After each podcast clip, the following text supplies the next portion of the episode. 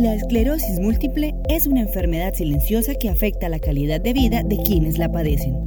Bienvenidos al podcast Cuidamos Vidas. Soy Gabriela Jaimes y hoy contamos con la compañía del doctor Ramiro Trillos, neurólogo del Hospital Internacional de Colombia, y de Sonia Arango Mantilla, paciente con esta enfermedad, quienes nos contarán cómo es vivir con esclerosis múltiple. A continuación, el doctor Ramiro Trillos. La esclerosis múltiple es una enfermedad inflamatoria y neurodegenerativa.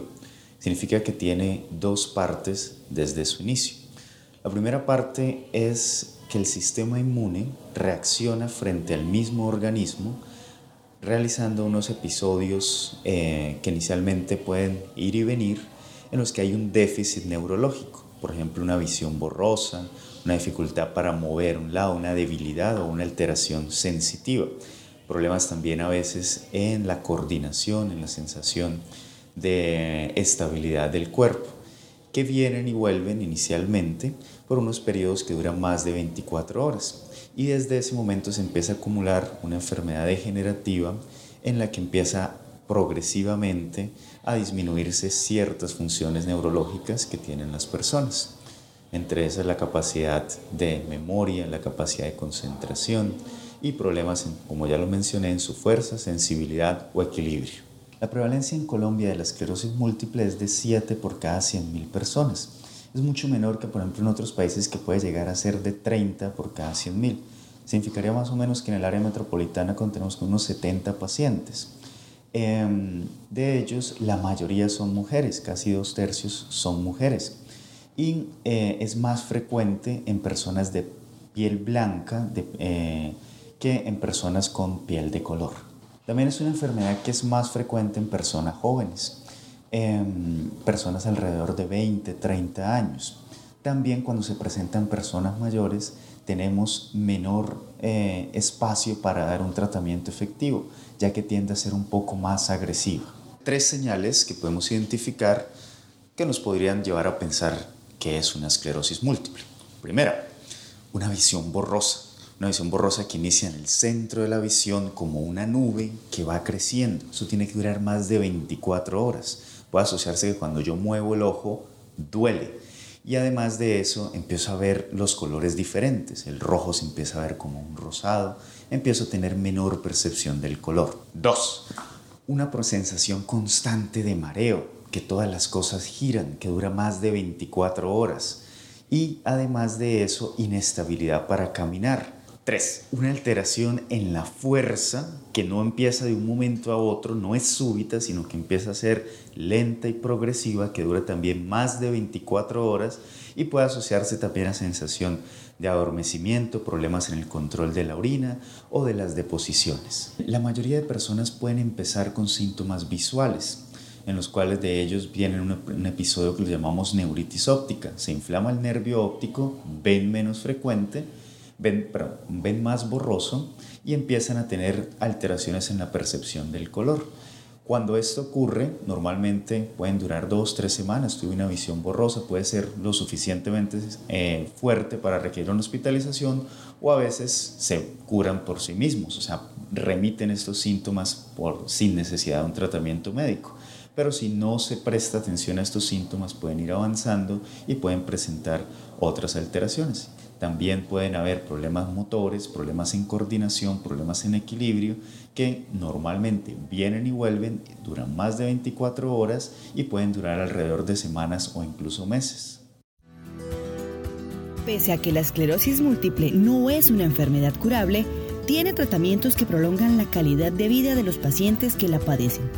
¿Cómo puede manejarse esta enfermedad? El doctor Ramiro nos cuenta tiene tratamiento. Lo más cercano que podemos tener una cura es lo que llamamos terapias de inducción, que es hacer una respuesta, a controlar la respuesta inflamatoria casi como reiniciando el sistema inmunológico, llevando a que pare el proceso inflamatorio. En los estudios clínicos llamamos esto NEDA, que no hay evidencia de actividad de la enfermedad no significaría curar porque el daño empieza incluso desde antes que clínicamente nosotros lo podamos identificar. pero sí podemos hacer un tratamiento lo suficientemente intenso para controlar esta enfermedad y evitar que el proceso degenerativo empiece a avanzar. Las causas son múltiples y siempre es la unión entre dos factores, la unión entre una predisposición genética y los factores ambientales. Em, se ha documentado mucho que entre esos factores ambientales, por ejemplo, está el virus del Epstein-Barr. Es un virus que entra a nuestro organismo, se parece a lo que recubre los axones, a lo que da la información de los nervios a diferentes partes del cuerpo y cómo se parece el sistema inmune genera una respuesta frente a ese virus y finalmente lo que termina es haciendo una activación de una inflamación en la mielina en vez de combatir el virus. Esto solo se produce cuando hay una predisposición genética. ¿Qué significa esto? que la información que hemos heredado de nuestro padre y madre, en especial si tenemos ciertas características como más eh, una tez de piel clara, eh, genes que vienen un poco más de los países nórdicos, podemos llevar a que esta respuesta sea más agresiva y más hacia la mielina que en personas que tienen otras características eh, genéticas. También se pueden presentar en otras poblaciones de personas. Bueno, queremos compartir el caso eh, clínico de una paciente que atendimos aquí en el Centro de Esclerosis Múltiple del Hospital Internacional, que es la doctora Sonia. La doctora Sonia se presentó inicialmente eh, hace un par de años con unos síntomas que sugerían un problema a nivel medular. Empezó a aparecer alteraciones en la fuerza, alteraciones en la sensibilidad a nivel de la parte cervical. Con ella hicimos un abordaje inicialmente en la parte hospitalaria para tratar esos síntomas de forma aguda, para que sus síntomas tomaran menos tiempo en recuperarse, logrando una adecuada recuperación. Y después, con, por medio de la resonancia de cerebro, la resonancia cervical, un estudio de punción lumbar, evaluamos cuáles eran esos factores que en ella podían llevar a que la enfermedad se comportara de una forma agresiva o de una forma un poco menos, em, menos grave y detectamos que si no empezábamos un tratamiento de una forma agresiva, temprana, que pudiera controlar a ella bien, podía verse afectada su capacidad de continuar su vida normal, de continuar su parte laboral y pudimos iniciar este tratamiento de una forma efectiva en la cual la paciente ha una muy buena evolución. Vivir con esclerosis múltiple requiere de retos y luchas Sonia Arango ha recibido un tratamiento que consiste en la aplicación de medicamento mensual, terapias físicas, psicoterapéuticas y ocupacionales e incluso días de hospitalización. Hoy quiso compartir con nosotros cómo ha sido su vida desde que le diagnosticaron su enfermedad y qué ha aprendido con ella. A continuación, Sonia, paciente con esclerosis múltiple, nos cuenta su historia a mí me diagnosticaron esclerosis múltiple hace más o menos dos años.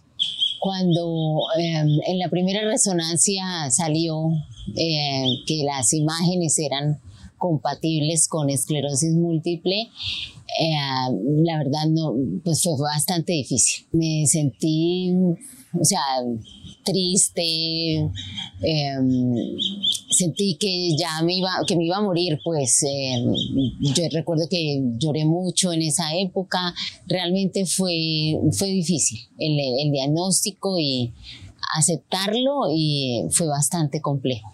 En este momento pienso que ha sido un proceso interesante en el que he aprendido muchísimo, eh, no solamente de la parte médica, sino de la vida. Volví a hacer actividades que hacía y me gustaban. Estoy aprendiendo a tocar piano. Eh, no, nunca lo había hecho y estoy en clases de piano, me ha gustado mucho. En este momento me, me, siento como mucho más realizada, más llena, me siento más humana, más un ser humano, me siento más cerca a los seres humanos y a mí como ser humano. Cuidamos Vidas es posible con el apoyo de la doctora Carolina Centeno, Oscar Pérez, John Antolines y el equipo de mercadeo FCB. Si quieres conocer más, visita nuestra página web www.fcb.org. No olvides compartir nuestro contenido y la vida con quienes más quieres. Hasta pronto. Cuidamos vidas, FCB.